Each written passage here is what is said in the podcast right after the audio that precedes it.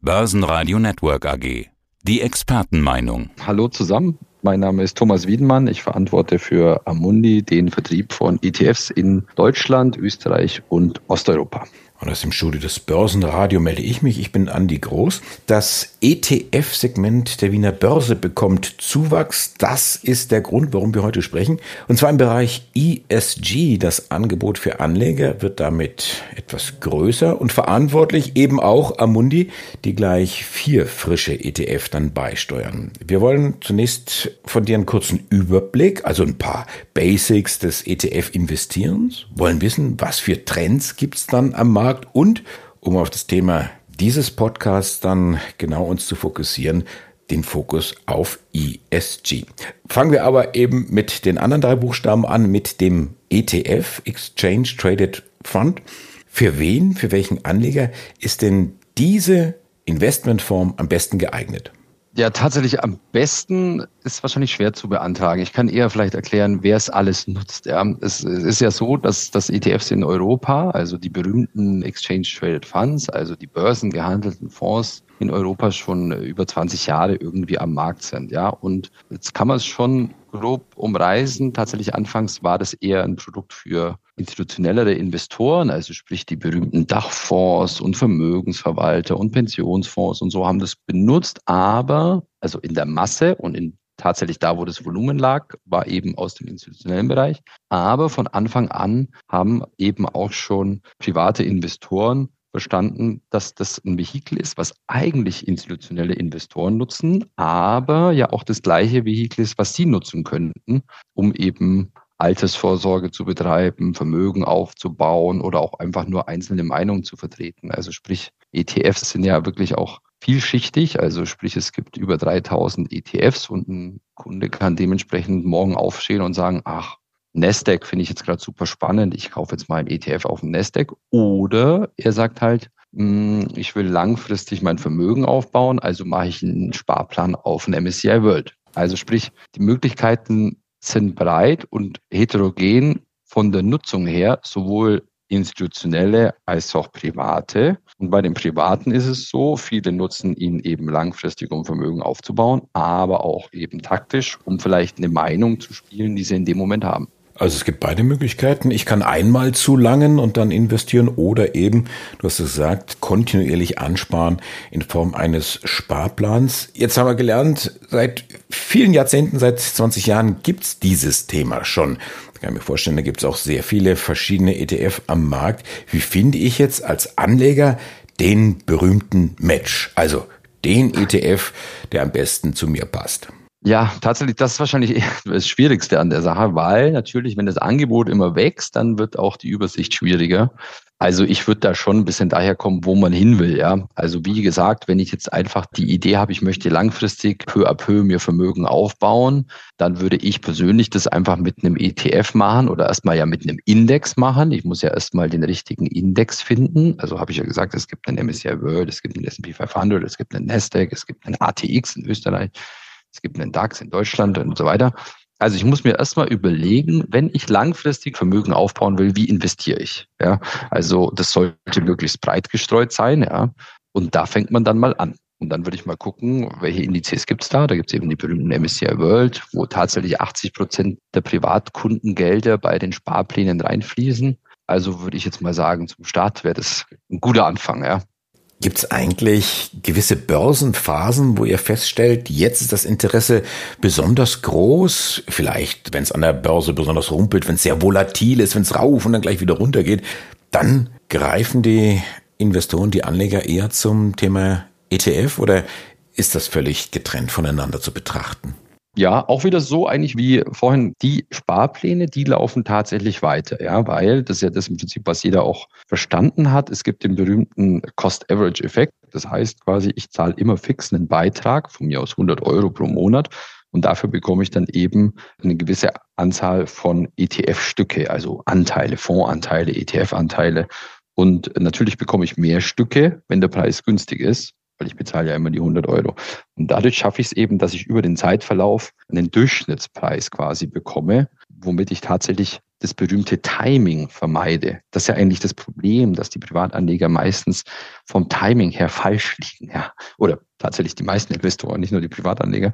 Und mit dem Sparplan, wenn ich einfach jeden Monat fix einzahle, vermeide ich dieses Problem. Und das muss man sagen, diese Sparplane, Sparplan-Leute, Sparplan-Investoren, die sind wie ein Uhrwerk mittlerweile. Also auch jetzt seit Ukraine und die Stars und Komplikationen diese Sparpläne sind einfach weiter marschiert. Das haben die Kunden netto. Ein paar haben gekündigt, ein paar neue sind dazugekommen, aber da ist eigentlich nichts passiert, was eigentlich ideal ist. Genauso soll es sein. Und das andere, und das ist im Prinzip die Frage oder die Antwort auf deine Frage, merken wir es im Zufluss, im Abfluss, wenn die Märkte volatiler sind und das merken wir massiv. Also das ist schon so, was Privatanleger wirklich reizt, sind schnelle Kurseinbrüche. Schnelle Kurseinbrüche, und dann merkt man, dann kommen wieder die Zuflüsse. Das ist wirklich, ich glaube, weil die Investoren wirklich so in den vergangenen Krisen gelernt haben, dass nach der Krise immer wieder auch hochgeht, also Finanzkrise, Corona-Krise und so weiter. Und das waren ja immer kurze Crashs. Und danach war eigentlich nach zwei, ein, zwei, drei Jahren alles wieder besser wie vorher. Mhm. Das ist irgendwie so mittlerweile in den Köpfen, dass kurze Crashs tatsächlich meist dazu führen, dass gleich darauf große Zuflüsse passieren. Und was machen die Anleger denn momentan zurzeit? Auf welche Trends setzen sie? Es gibt ja da verschiedene Branchen, es gibt die Themen, es gibt die entweder Regionen oder wirklich jetzt äh, die ganze Welt. Was ist denn da zurzeit angesagt? Um es jetzt mal von dem Volumen her zu betrachten, was natürlich schon irgendwie jetzt losgelöst ist von meinem persönlichen Bauchgefühl und deswegen vielleicht auch gar nicht schlecht ist in dem Zusammenhang, ja, also die europäischen ETF-Mittelzuflüsse ja, sind bis Oktober sehr, sehr stark, auch im Vergleich zu den letzten Jahren. Wir sind jetzt bei 118 Milliarden Euro an Netto-Mittelzuflüssen. Ja, das ist schon massiv. Und das ist fast, wenn man so will, 50-50. Also 50,7 Milliarden sind tatsächlich in Anleihen-ETFs und die anderen in Aktien-ETFs. Und das war nicht immer so. Ja. Also es gab schon Jahre und auch Phasen, wo die eine Seite oder die andere Seite extrem überhand nimmt. Wir schließen das logischerweise auch darauf zurück, weil natürlich jetzt der Zins wieder da ist und Kunden und vor allem auch institutionelle Investoren vermehrt eben Anleihen-ETFs nutzen, um ja, an diesem Zins zu partizipieren. Jetzt steht ja über unserem Podcast, stehen ja diese drei Buchstaben, nicht nur ETF, sondern eben ESG, ESG. Dahinter verbergen sich drei Dinge. Um das mal in Deutsch zu übersetzen, Umwelt, Soziales und eben Unternehmensführung. Meistens reden wir über das Thema Umwelt oder dann hier nochmal den Teilaspekt Nachhaltigkeit und Klimakrise.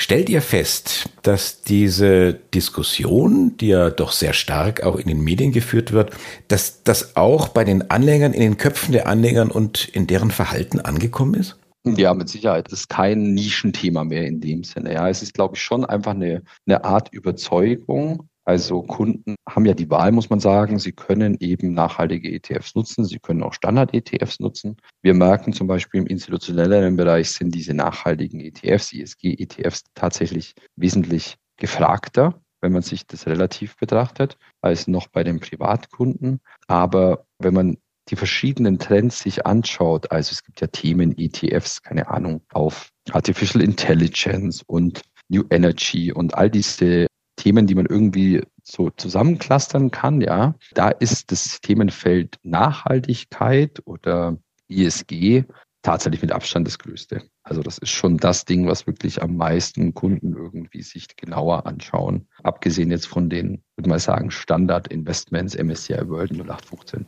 Und wenn die dann auf die Renditen schauen, die man mit dem Thema ESG und Nachhaltigkeit einfahren kann, sind sie dann abgeschreckt oder sagen sie, ach, es ist ja eigentlich gar kein Widerspruch, das wusste ich ja gar nicht. Ja, es sind halt auch die berühmten Börsenphasen. Ja, also man muss sagen, es war lange Zeit tatsächlich so, dass die nachhaltigen ETFs besser performt haben als die Standard. Also ich würde es nicht daran festmachen. Oder anders gesagt, ich würde niemals einen nachhaltigen ETF verkaufen, in Anführungszeichen, oder empfehlen mit dem Argument, der performt besser als der Standard. Das würde ich jetzt so nicht machen. Ich würde schon einfach sagen, hey, wenn du die Überzeugung hast, dass du willst mit deinem Geld einfach nicht in gewisse Sektoren investiert sein, du willst vielleicht dein Geld eben da rein investieren, was auch deinem Lebensanspruch entspricht, dann macht es eben mit dem entsprechenden ETF fertig. Und da gibt es dann auch wieder die Kriterien wie Preis und so weiter wonach man sich halt einfach so idealerweise den besseren aussuchen sollte. Ja. Was ja auch nicht unwichtig ist, Wie gehen die Anleger damit rum? Fordern Sie den Nachweis, könnt ihr den auch liefern, dass ESG, ESG drin ist, wenn ESG draufsteht?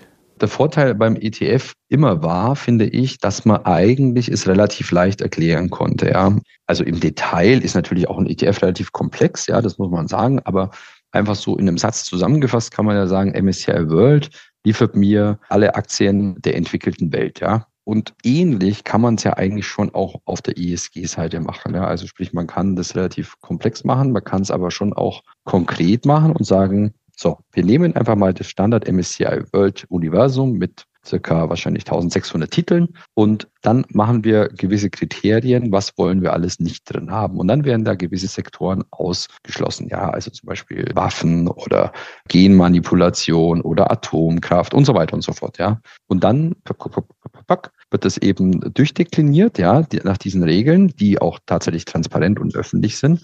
Und dann bleiben am Ende eben von den 1600 vielleicht noch 400 übrig. So. Und dann kann sich jeder ja selber entscheiden, diese 400 Titel sind auch wieder transparent einsehbar.